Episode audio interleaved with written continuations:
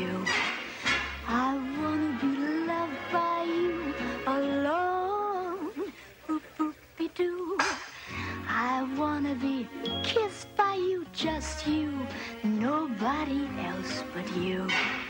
I wanna be kissed by you alone. Pensez pour eux-mêmes, épisode 6, Sexualité, discrimination, féminisme. Jean-Pierre et Benoît sont intervenus en TL1 pour un échange avec la classe sur les questions de sexualité et de discrimination. Benoît Jean-Pierre, euh, on intervient de manière euh, régulière dans des établissements scolaires, collège, lycée, depuis maintenant 7 ans, ce qui ne rajeunit pas. Et depuis 7 ans au lycée Calmette, qui a été un des premiers établissements à nous ouvrir ses portes, euh, pour faire de la sensibilisation, sensibilisation autour notion de discrimination, notion de donc, lutte contre les discriminations, peut-être un peu plus orientée sur les questions de sexisme et de discrimination liées aux orientations sexuelles, on va en parler. Nous avons décidé de collaborer pour réaliser un numéro spécial des pensées pour eux-mêmes. La mixité des groupes de réflexion et de réalisation audio sera la règle numéro 1 pour la classe. Quel sens approfondir derrière des mots d'usage courant comme sexualité, désir, accord, couple, confiance Quelle est la valeur du singulier de ces termes, de leur pluriel? Le couple, des couples, une sexualité, des sexualités? L'universalité des termes au singulier est-elle inclusive ou exclusive? Parler du désir au singulier permet-il de subsumer des désirs sous un concept ou conduit-il à l'injonction du conformisme, de l'uniformisation des pratiques et au rejet de ceux qui désirent ce que je ne désire pas ou que je ne pense pas désirer? Quand je parle de sexualité, j'aborde certes la question sur le plan d'abord personnel, mais les autres sont toujours différents et ces différences façonnent les divers types de relations que peuvent entretenir les humains. Les questions de sexualité, de désir sont certes existentielles, mais elles sont aussi politiques. Si la liberté est avant tout un rapport, comme nous l'enseigne Anna Arendt, son mode de réalisation est l'égalité. Mais de quelle égalité parlons-nous lorsque nous abordons les questions de sexualité, de relations hommes-femmes, ou, lorsque nous parlons plus généralement de relations Et si le rapport n'était pas seulement sexuel, mais aussi politique Autant de questions fondamentales qui vont permettre à nos TL1 de nous concocter un épisode très spécial à écouter sans modération donc pour les moins et pour les plus de 18 ans.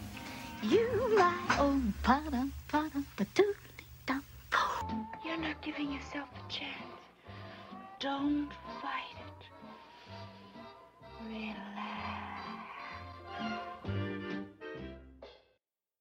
Chers auditeurs, bienvenue chez Philofilm, votre série d'analyse filmique préférée. Aujourd'hui, on s'attaque à certains lame shows de Billy Wilder. Juliette. Oui, alors on va parler des accessoires féminins et masculins et de leur rôle dans le film. Alors oui, prenons la scène culte du film d'arrivée au quai de Daphné et Joséphine. C'est leur première scène en tant que travestis dans laquelle les accessoires sont importants, tels que les talons. Florida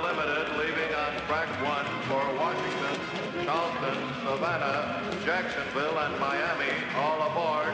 All aboard! What's the matter now? How do they walk in these things, huh? How do they keep their balance? It Must be the way the weight is distributed. Now, come on. Oui, les talons sont portés par des hommes alors que c'est un accessoire typiquement féminin. Ce que Billy Wilder a voulu montrer, c'est le contraste entre la féminité de Sugar et la masculinité des deux travestis. La scène joue un rôle prédominant dans le film puisque l'arrivée de Sugar va être un modèle pour Joe et Jerry qui vont s'inspirer d'elle plus tard. Allons un peu plus loin dans le film, par exemple lors de la scène à l'hôtel, Joséphine est dans le bain.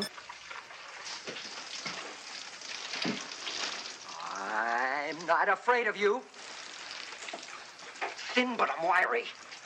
Cette scène montre la confusion des genres car Joséphine porte un costume d'homme et est maquillée en femme. Juste un peu plus tard, Joe, encore une fois, doit rejoindre Sugar pour le bateau, sur le bateau, pour un rendez-vous romantique. There's a little roadhouse down the coast that he could Donc avant de la rejoindre, il se rhabille en homme, mais en y allant, il oublie d'enlever ses boucles d'oreilles. Ce qui nous montre que le personnage s'habitue à porter des accessoires féminins. Oui, tout à fait. En plus, Joe est perdu dans sa double vie. Lorsqu'il veut plaire à Sugar, il porte un costume de marin. What is it, young lady? What are you staring at? This happens to me all the time in public. I recognize him too. His picture was in Vanity Fair. Vanity Fair. Would you mind moving along, please? Yes, Le costume de marin est un accessoire typiquement masculin, surtout pour l'époque, car dans les années 30, le métier de marin était réservé à l'homme. Le réalisateur veut en fait montrer le gros contraste entre sa personnalité masculine et féminine. Pour finir, l'autre personnage travesti, Daphné, se perd dans son identité lorsqu'il annonce ses fiançailles avec Osgood à Joséphine.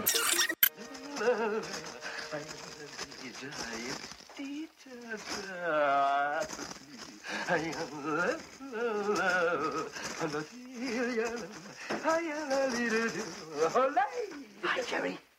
Everything under control? Have I got things to tell you? Se prenant réellement pour une femme, Daphné manifeste sa joie en agitant des maracas. En effet, les maracas accentuent l'idée de confusion des genres. Les accessoires dans certains lame shows sont utilisés par le réalisateur pour appuyer son idée quant à la con- confusion des genres et de montrer que la frontière entre- est mince entre la masculinité et la féminité. À bientôt sur Philofilm.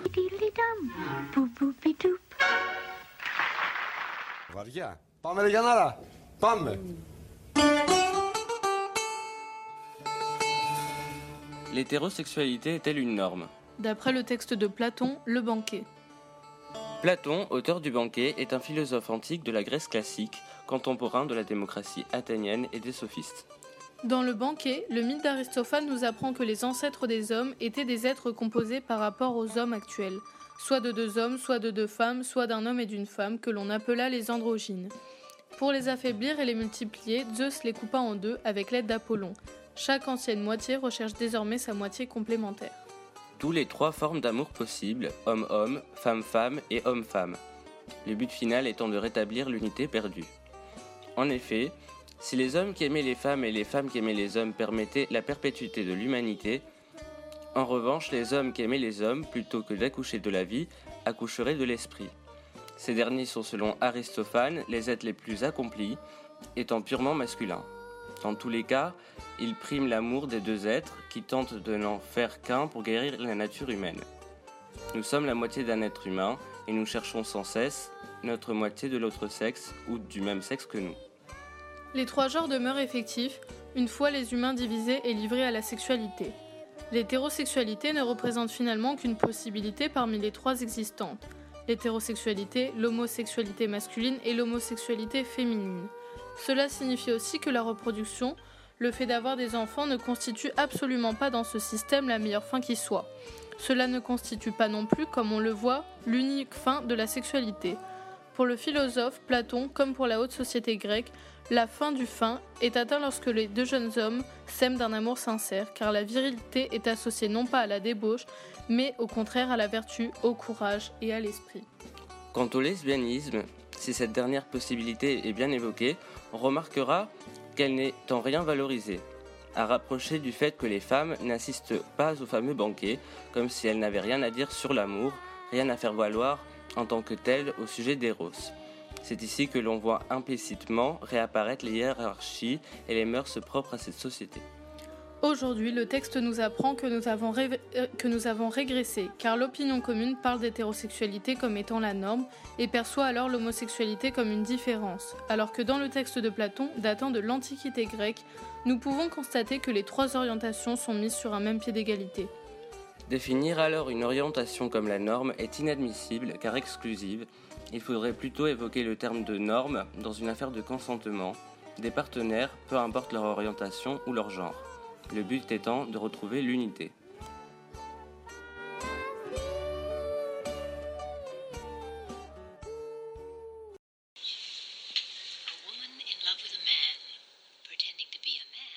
Le film Victor et Victoria nous impose dès l'entente de son titre une forme de confusion, interrogeant notre propre perception des genres afin de briser les stéréotypes. De nous infliger une remise en question perpétuelle Blake Edwards remet ainsi dans son film en question la notion trouble et périlleuse de l'élaboration du genre avec l'esthétique de ses personnages. En effet, il remet en cause des clichés autour de la virilité en en abusant.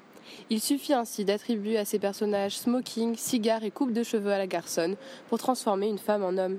Ou à l'inverse, une belle robe à strass et du maquillage pour devenir femme. La façon dont Edwards pose la question du renversement des genres nous perd. La notion de travestissement est complexifiée. La femme qui se travestit en homme se trouve avoir besoin de se déguiser en femme pour jouer au cabaret. Compliqué, vous l'avez dit. L'auteur nous montre ici, en bousculant les stéréotypes, que la masculinité comme la féminité ne tiennent qu'à un fil et que le genre, qu'il en déplaise à certains, est ainsi relatif à des critères sociaux. Nous pourrions donc attribuer à genre la définition suivante. C'est un concept qui fait référence aux différences non biologiques déterminées par notre environnement social qui distingue les hommes des femmes et vice-versa. Il est souvent relatif à notre culture ou à la façon dont nous avons été élevés. Le genre irait donc de pair avec l'artificialisme, qui est une théorie de la conception qui indique que les créations, en l'occurrence l'élaboration du corps, doivent être volontaires.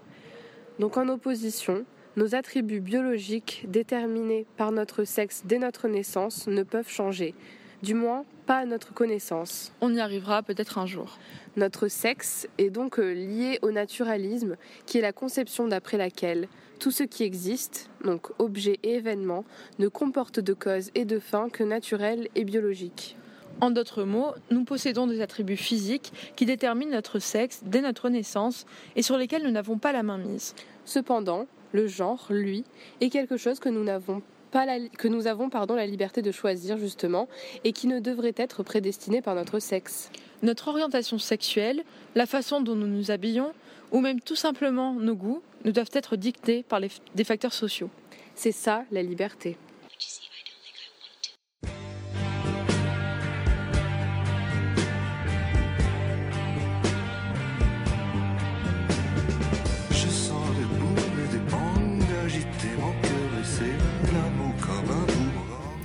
Que peut-on dire de l'amour? Est-ce seulement un sentiment qu'on ressent mentalement ou également physiquement? Est-ce psychologique ou chimique? Le questionnement sur l'amour est notamment très explicite dans le banquet du philosophe Platon dont Thomas et Chloé nous ont parlé. En philosophie, nous tentons d'expliquer la nature de l'amour, ses origines et ce qui la cause. On peut également s'intéresser entre le lien qu'il existe entre l'amour et d'autres sentiments, comme par exemple l'attirance. Spinoza disait L'amour n'est autre chose qu'une joie accompagnée d'une cause extérieure.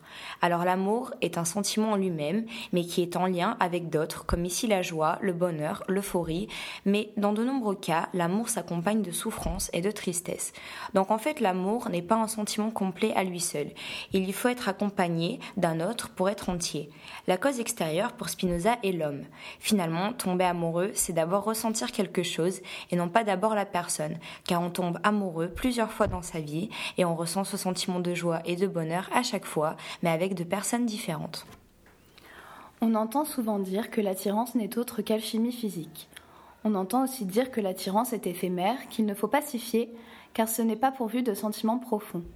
Mais finalement, l'attirance est un sentiment réel, ressenti tous les jours, car cela peut s'agir d'attirance physique ou intellectuelle envers autrui. Elisabeth Gaskell disait L'attirance entre pour les trois quarts dans la composition de l'amour, la raison étant le quatrième restant. Elle dépeint donc l'attirance comme le tremplin qui mènera à l'amour. L'attirance mêle émergence de sentiments et complémentarité physique. Et c'est aussi elle qui déterminera si une personne sera votre amie ou si des sentiments amoureux pourront naître. Certes, l'attirance peut faire naître le sentiment amoureux et le développer, mais cette attirance n'est pas systématiquement accompagnée de sentiments amoureux. C'est-à-dire que nous pouvons aimer et ne plus être attirés, ou être attirés par quelqu'un, mais ne pas l'aimer. Prenons un exemple. Nous marchons dans la rue et remarquons le mari de notre voisine, main dans la main, avec une autre personne. Cela ne veut pas dire qu'il s'agit d'un adultère, car tous les couples sont différents, et peut-être que notre voisin n'est juste plus attiré par sa femme et va donc fréquenter une personne qui l'attire plus, mais aime encore sa femme. C'est donc l'attirance qui fera la différence entre une relation platonique et une relation amoureuse. Mais l'attirance peut aussi ne pas conduire à l'amour et, inversement, l'amour n'est pas forcément gage d'attirance. L'élément restant est donc la raison, et c'est probablement elle qui déterminera quel tournant prendra la relation avec autrui.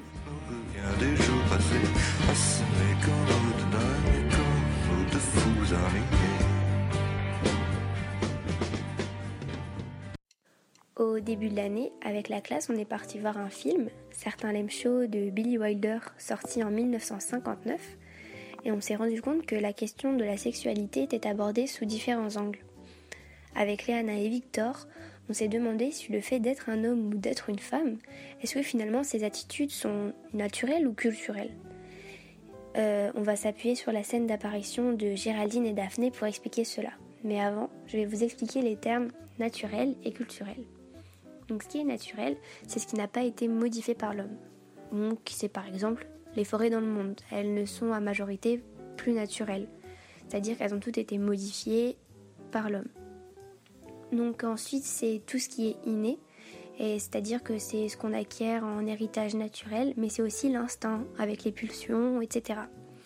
Et à cela s'oppose le terme culturel. Et donc ça, c'est tout ce qui est acquis, c'est-à-dire presque tout. C'est ce qu'on apprend pendant l'éducation. L'éducation, elle, dépend du lieu, de l'époque, etc.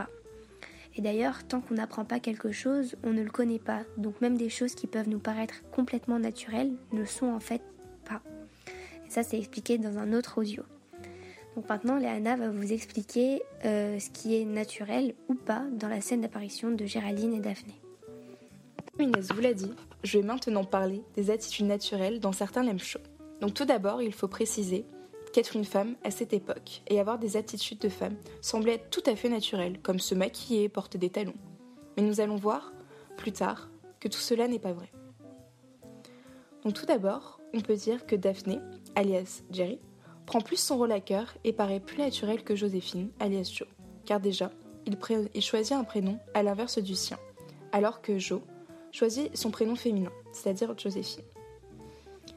Quand Jerry se présente, on voit qu'il n'est pas gêné et qu'il est plutôt satisfait de se présenter en tant que femme.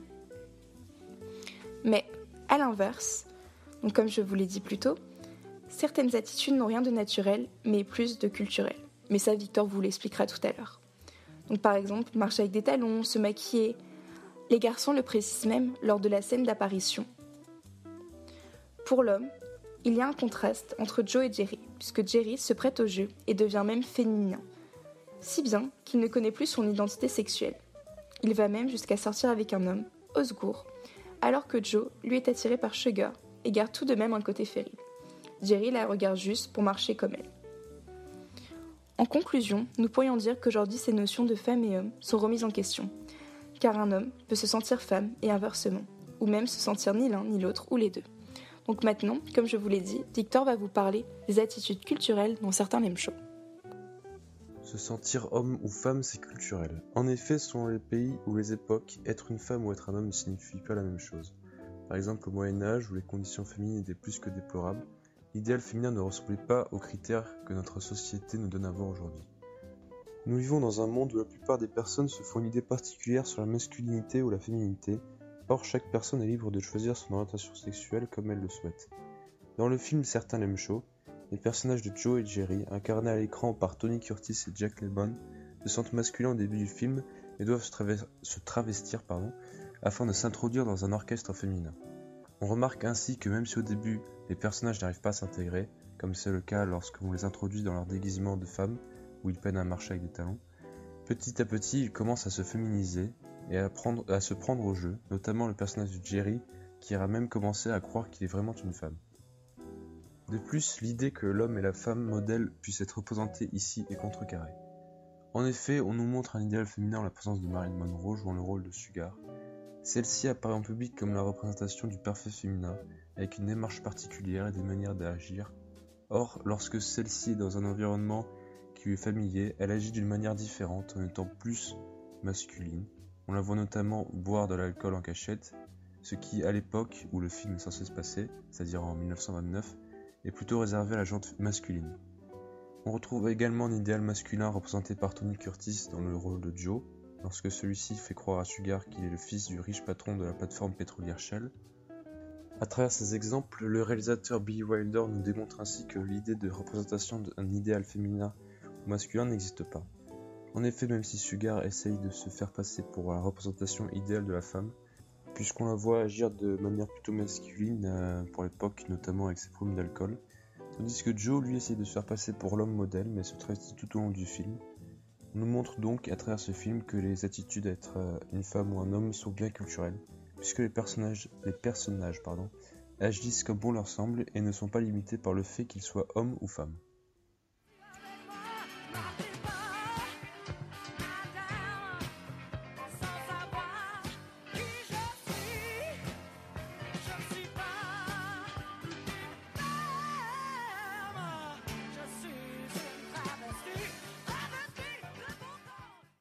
Nous retrouvons pour ce nouvel opus avec Priscilla.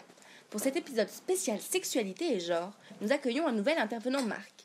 Nous aborderons cette question compliquée qu'est la sexualité, naturelle ou culturelle. La sexualité est indubitablement issue de la nature. La preuve en est. Elle est apparue avant l'homme lui-même. On la retrouve chez tous les animaux. La sexualité est avant tout un acte de reproduction. De plus, il existe des réalités biologiques qui prouvent que notre sexualité est issue de la nature. Nos organes sexuels, par exemple. Certes, mais l'homme n'est pas un animal quelconque. C'est un être social. Par conséquent, il est influencé par la société qui l'entoure. Elle inculque une dimension morale à la sexualité. De plus, l'homme n'est pas un être guidé par ses instincts, contrairement aux animaux. La sexualité devient un héritage de la société qui s'imprègne des coutumes, des coutumes et habitudes. On pourra par exemple parler de l'expérience de l'enfant sauvage. En effet, sur les 52 cas d'enfants sauvages retrouvés vivants et ayant été confrontés à un cas d'isolement total, on a pu observer que lorsque ces individus sont en âge de se reproduire, ils ne montrent aucune appétence sexuelle pour les partenaires complaisants qu'on leur propose. Pour que se développe le désir, il faut grandir au milieu du désir des autres. La sexualité est donc un apprentissage qui a évolué au fil du temps, soit par l'éducation, comme par exemple durant la Grèce antique, où les anciens enseignaient aux plus jeunes hommes les valeurs de la cité antique, telles que le sport, la politique, le théâtre et la guerre, ainsi que leur éducation sexuelle. Aussi, on retrouve une forme d'éducation sexuelle particulière du Moyen Âge jusqu'au XIXe siècle. Les femmes étaient tenues à l'écart de toute connaissance sur la sexualité ainsi que sur leur corps, et étaient éduquées par leur mari, tandis que les jeunes hommes étaient guidés par leur père qui les emmenait dans des maisons closes, pour que ceux-ci puissent eux-mêmes éduquer plus tard leurs femmes et leur donner une emprise et une position de supériorité sur elles. Cependant, la sexualité n'est pas uniquement le résultat d'une éducation. Elle est également les effets indirects de la société sur les individus qui la composent. Par exemple, dans notre société actuelle, la sexualité est majoritairement inculquée à travers les médias, Internet et la pop culture.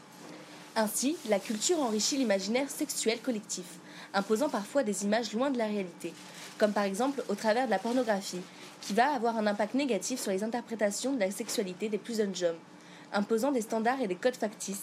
C'est la culture du superficiel qui ramène la notion de performance pour les hommes et de soumission pour les femmes à la sexualité. On ne peut donc pas distinguer une part de naturel ou culturel dans la sexualité, ni en faire une chose totalement naturelle ou culturelle. Elle ne se limite ni à la nature ni à la culture. La sexualité est le fruit de la fusion entre nature et culture, dont la valeur essentielle est la subjectivité consciente de l'individu, capable d'intellectualiser, de penser et de mettre en œuvre sa sexualité. Elle prend donc une valeur intersubjective, puisqu'elle met en relation la subjectivité de deux individus. La sexualité humaine ne revêt pas la forme d'un pur instinct animal, mais d'une puissance érotique qui joue avec les interdits régissant les rapports sociaux, nous dit Chantal Jacquet, ce qui montre à quel point la sexualité est liée à la nature. En tant que l'homme, qui, est un, qui est un mammifère, à la culture, parce que l'homme vit en société, et à l'individu, puisqu'elle est intellectualisée. C'est donc une réponse nuancée qui découle de cette question.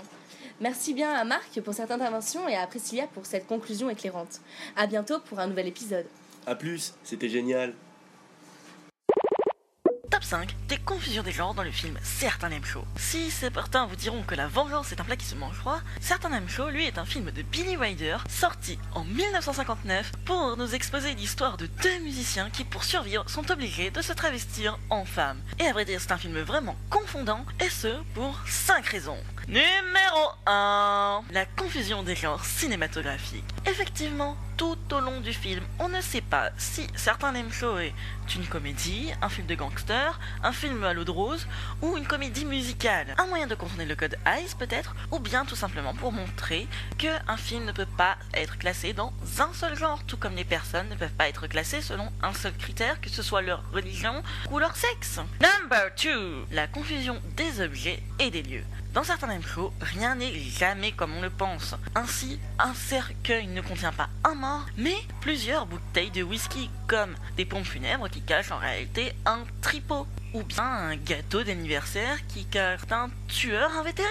Ainsi, on peut vraiment dire pour ce film qu'il faut se méfier des apparences. Troisièmement, la confusion des genres sociaux. Bah oui, en plus de devoir mentir sur leurs identités et leur sexe, les protagonistes, Joe et Jerry, alias Joséphine et Daphné, sont obligés de mentir sur leur classe sociale. Et cela commence dès leur entrée à la gare, où Joséphine déclarera que elle et sa compagne Daphné ont passé 3 ans au conservatoire. Mensonge qui changera très vite pour un an au conservatoire avant d'être gracié. Aussi, Joe endossera très vite le costume du personnage de Junior Shell, héritier d'une grande entreprise pétrolière, pour séduire Sugar, qui, elle, pour le conquérir, se fera aisément passer pour une dame du monde. Et cela nous en fait venir à notre quatrième point, la confusion des genres identitaires.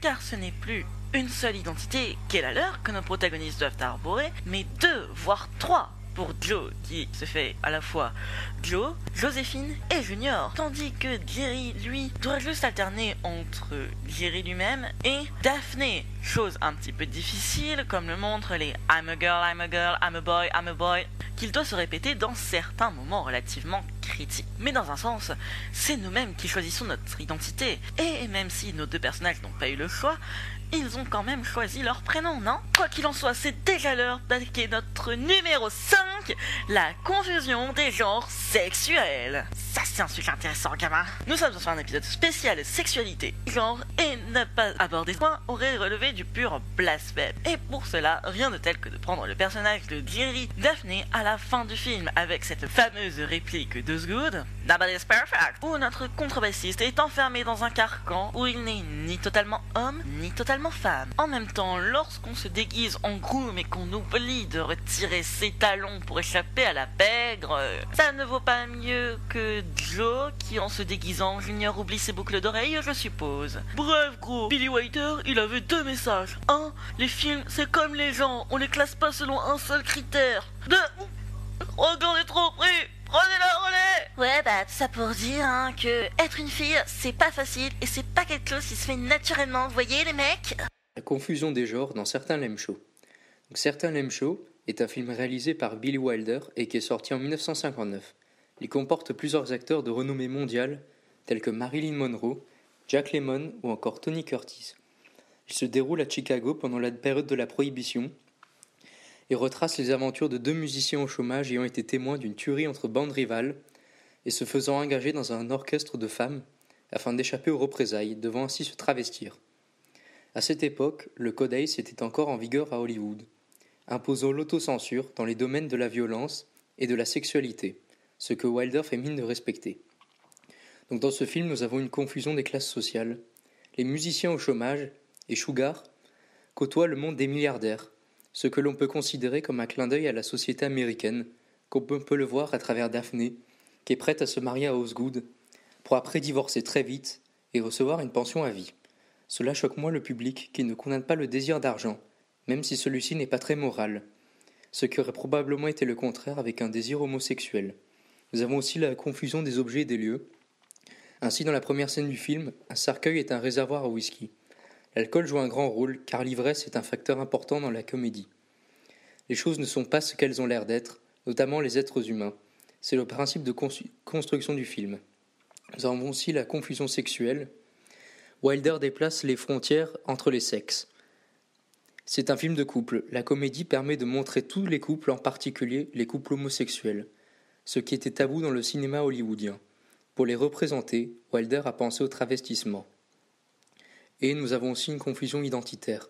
Les personnages possèdent plusieurs identités Joe, Joséphine, Junior ou Jerry, Daphné. Mais à l'inverse de Joe, qui lui a choisi le nom Joséphine, car étant la version féminine de son prénom, Jerry s'est choisi un nom typiquement féminin, montrant ainsi qu'il prend son rôle de femme très au sérieux. Cela est accentué par le fait qu'il se répète sans arrêt Je suis une femme. Il perd ainsi totalement son identité masculine. À force de faire la femme, il devient une femme plus féminine que les autres et est ainsi en proie à un trouble de son identité sexuelle. Peut-être faudrait-il dire aussi que faire l'amour, c'est sentir son corps se refermer sur soi, c'est enfin exister hors de toute utopie, avec toute sa densité, entre les mains de l'autre, sous les doigts de l'autre qui vous parcourt, toutes les parts invisibles de votre corps se mettent à exister. Contre les lèvres de l'autre, les vôtres deviennent sensibles. Devant ses yeux mi-clos, votre visage acquiert une certitude. Il y a un regard, enfin, pour voir vos paupières fermées. Aminata, qu'est-ce que tu me dirais si jamais on devait faire un audio sur philosophie et homosexualité? Alors, euh, je trouve que c'est un peu vague comme sujet, alors euh, je ne saurais pas par où commencer. Et si je te pose la question, par exemple, plus précisément, Que peut la philosophie contre l'homophobie? Alors la philosophie dans le sens euh, philosophé ou euh, esprit euh, philosophique, je pense qu'elle est très importante car elle permet d'acquérir une sagesse, une ouverture d'esprit que n'ont pas euh, les gens qui ne, qui ne pratiquent pas la philosophie. Et donc c'est une formation de l'esprit euh, qui permet d'être plus altruiste. D'accord, donc on peut le relier un peu à la notion de conscience philosophique en fait qui nous apporterait un sens critique plus élaboré et un jugement moral plus juste. Et euh, d'ailleurs à ce propos, euh, j'ai ici une, citation de Jean Kelevitch sur l'antiphilosophie.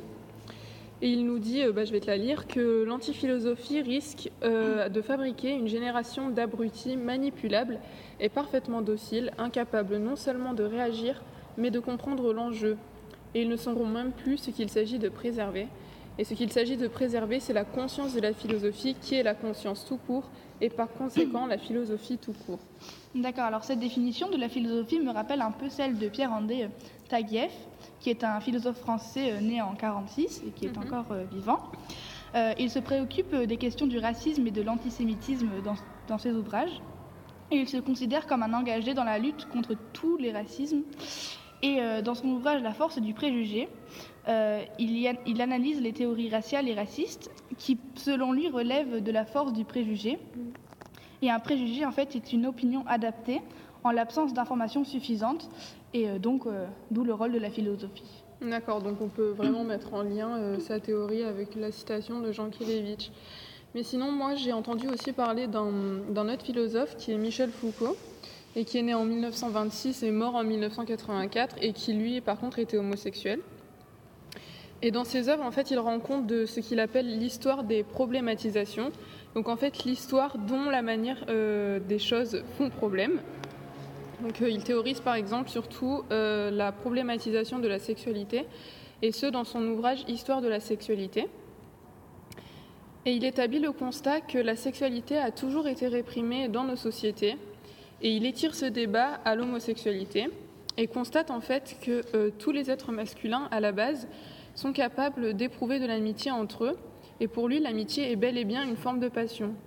Or, c'est l'institutionnalisation de ces relations entre les hommes qui ont en fait problématisé l'homosexualité. Donc par ce terme, il entend euh, la création des lois, les tentatives juridiques de définition de la sexualité ou de définition du genre. Et en fait, euh, tout ça a favorisé la répression et par conséquent l'homophobie. Et il en est de même aussi pour les discours sociologiques et médicaux euh, sur l'homosexualité. Et donc Foucault attribue à l'homosexualité un rôle bouleversant et réformiste dans euh, une société qui nous régit en fait. Et d'ailleurs, dans un de ses entretiens, donc il dit ça, il dit euh, Je voudrais dire aussi que ces choix sexuels doivent être en même temps créateurs de modes de vie. Être gay signifie que ces choix se diffusent à travers toute la vie. C'est aussi une certaine manière de refuser le mode de vie proposé. C'est faire du choix sexuel l'opérateur du changement d'existence. Donc en fait, euh, cette problématisation, euh, on voit qu'elle nous concerne tous, car nous sommes tous unis dans une société qui nous régit. Et pour Foucault, il est important de se poser la question qui sommes-nous et que se passe-t-il autour de nous? Et pour lui, c'est la philosophie moderne qui a la fonction de répondre à ces interrogations, car c'est euh, la seule capable de nous dire qui nous sommes dans notre présent. D'accord, alors pour conclure, je dirais que la philosophie, mais aussi euh, les philosophes, euh, jouent un rôle euh, capital dans la lutte contre les préjugés et l'homophobie.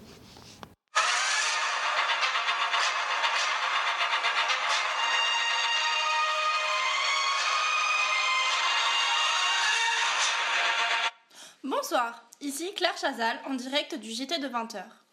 Aujourd'hui, au programme, nous recevons une célèbre philosophe, Simone de Beauvoir.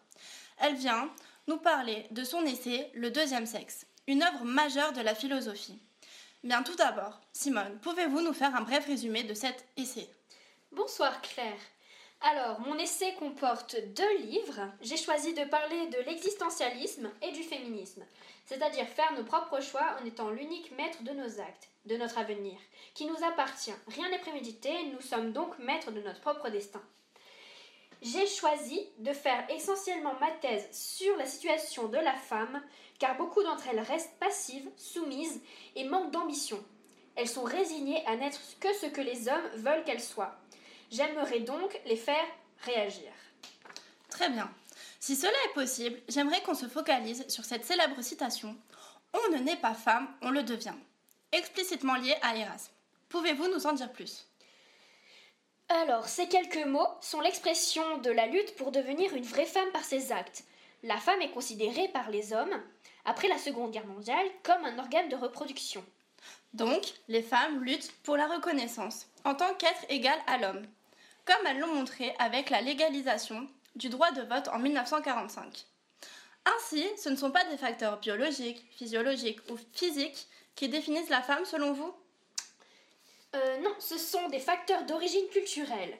C'est l'éducation qui fait que les filles deviennent femmes. Cela commence dès l'enfance où la fille est montrée comme inférieure au garçon. On peut donc dire que la féminité est une invention de la société. C'est un fait. De tous les temps, la femme est considérée comme inférieure à l'homme. Comme on le voit dans Certains l'aiment chaud. Sugar est ridiculisée et décrite comme naïve. Dans notre société actuelle, il existe encore des problèmes et des pré- préjugés sur la femme qui expliquent que l'on est réellement femme si l'on se maquille, si l'on porte des talons, des collants. Or, qui sommes-nous pour dire qui est vraiment femme ou non? Nous vivons dans un monde de présomptions fausses liées à des facteurs culturels. Eh bien, Claire, vous avez très bien compris mon texte. Être femme est une construction permanente qui, qui n'exige aucun destin, rien n'est prémédité. On est fille, on s'affirme à l'adolescence et on devient réellement femme à l'âge adulte. Merci Simone pour euh, nous avoir éclairé sur votre thèse. Nous vous retrouverons très bientôt. À vous les studios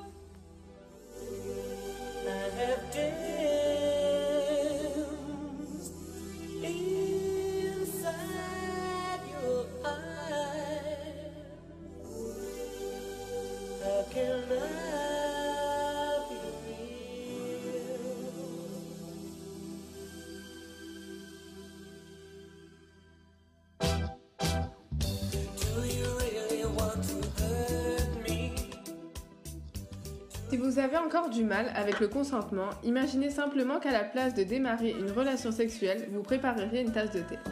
Et est-ce que tu aimerais une tasse de thé? Oui, j'adorerais une tasse de thé. Maintenant, vous savez qu'ils veulent une tasse de thé. Et si vous dites? Et est-ce que tu veux une tasse de thé? Et il vous répond Hmm, Tu sais, je ne sais pas vraiment.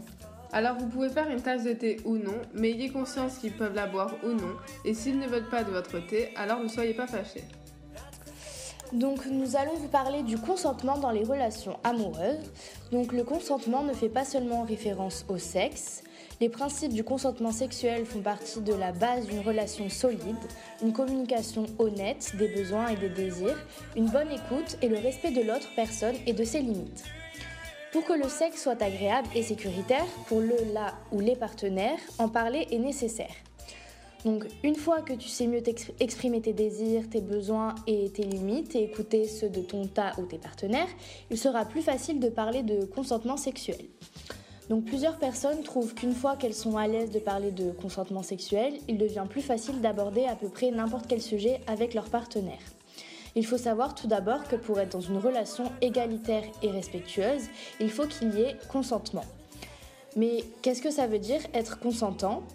Il s'agit d'une personne qui consent de façon libre et éclairée son choix, et cela signifie donc qu'elle désire partager son intimité avec l'autre. Donc, euh, quelles sont les caractéristiques du consentement? Ce consentement doit d'abord être donné de façon volontaire, c'est-à-dire qu'il doit s'agir d'un choix libre et éclairé. Si le choix n'est pas libre et éclairé, le consentement n'est pas valide. Si une personne refuse de participer à une activité sexuelle avec une autre personne et qu'elle est forcée de le faire, euh, il n'y a alors aucun consentement de sa part. Ensuite, le consentement doit être clair et doit être donné personnellement par la personne qui participe à l'activité sexuelle. Le consentement qui découle des paroles ou du comportement d'une autre personne n'est donc pas valide. Il existe aussi différentes formes de consentement. La loi n'exige pas que le consentement à des activités sexuelles soit exprimé d'une façon précise. Il suffit que la personne donne son accord par ses paroles, son comportement ou les deux. Il n'est donc pas nécessaire que le consentement soit donné verbalement ou par écrit. En l'absence de consentement, il n'est pas nécessaire qu'une personne résiste physiquement à une activité sexuelle pour conclure qu'elle n'y a pas consenti. Par exemple, il n'y a pas de consentement sexuel lorsque la personne exprime par ses paroles ou son comportement l'absence d'accord à l'activité sexuelle. Lorsque le, consentement n'est pas donné par la personne elle-même, le consentement donné par une autre personne, par exemple un ami ou un parent, n'est donc pas valide. Le silence n'équivaut pas non plus à consentement. Le proverbe qui ne dit mot consent ne s'applique donc pas au consentement en matière sexuelle. En effet, une personne doit clairement communiquer son accord à l'activité sexuelle pour que son consentement soit valide. Il peut aussi y avoir retrait du consentement, c'est-à-dire qu'il est possible qu'une personne donne son consentement à une activité sexuelle pour ensuite changer d'avis une fois que celle-ci est commencée. Si une personne décide qu'elle ne veut plus poursuivre l'activité de nature sexuelle, elle peut en tout temps retirer son consentement. Dès qu'une personne exprime son refus par des paroles ou des gestes, le partenaire doit cesser immédiatement l'activité sexuelle en question. Si le partenaire continue malgré le refus ainsi exprimé, il commet une agression sexuelle ou un viol. Mais le consentement n'est-il qu'une affaire de filles? Des observations qui ont été menées au cours des séances d'éducation à la sexualité en milieu scolaire montrent que beaucoup d'adultes n'utilisent le terme consentement féminin. Ce stéréotype se retrouve également dans les propos des jeunes interrogés.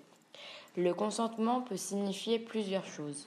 Le sens strict fait référence à un accord entre deux personnes sur le fait d'avoir une relation sexuelle ou de pratiquer une activité à caractère sexuel. Le sens plus large se rapporte à la manière dont nous agissons dans les relations en général avec ou sans lien avec le sexe.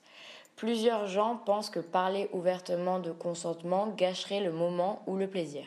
Mais tu sais, ce qui est bien pire qu'une conversation embarrassante ou maladroite, essayer de faire quelque chose de sexuel avec une personne qui ne veut pas, ou être au milieu de quelque chose que tu crois vraiment super avant de te rendre compte que l'autre personne n'est pas du tout à l'aise avec ça.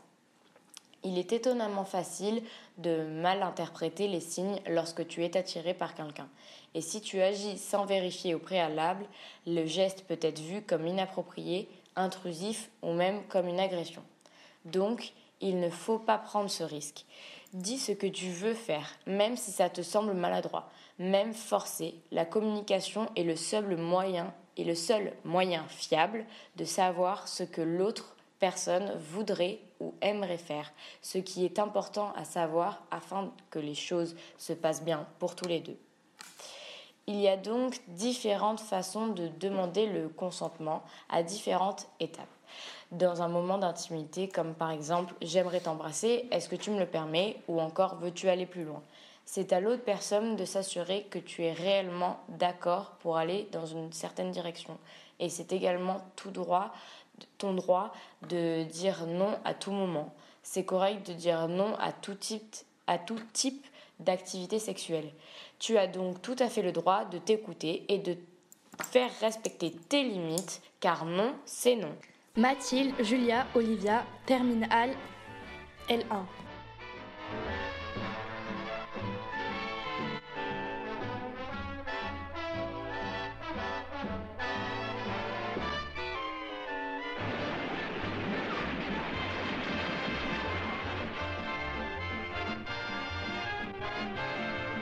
Not since Scarface, so much action.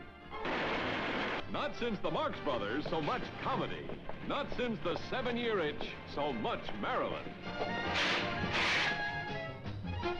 The best picture this year will also be the funniest. Good night, sugar.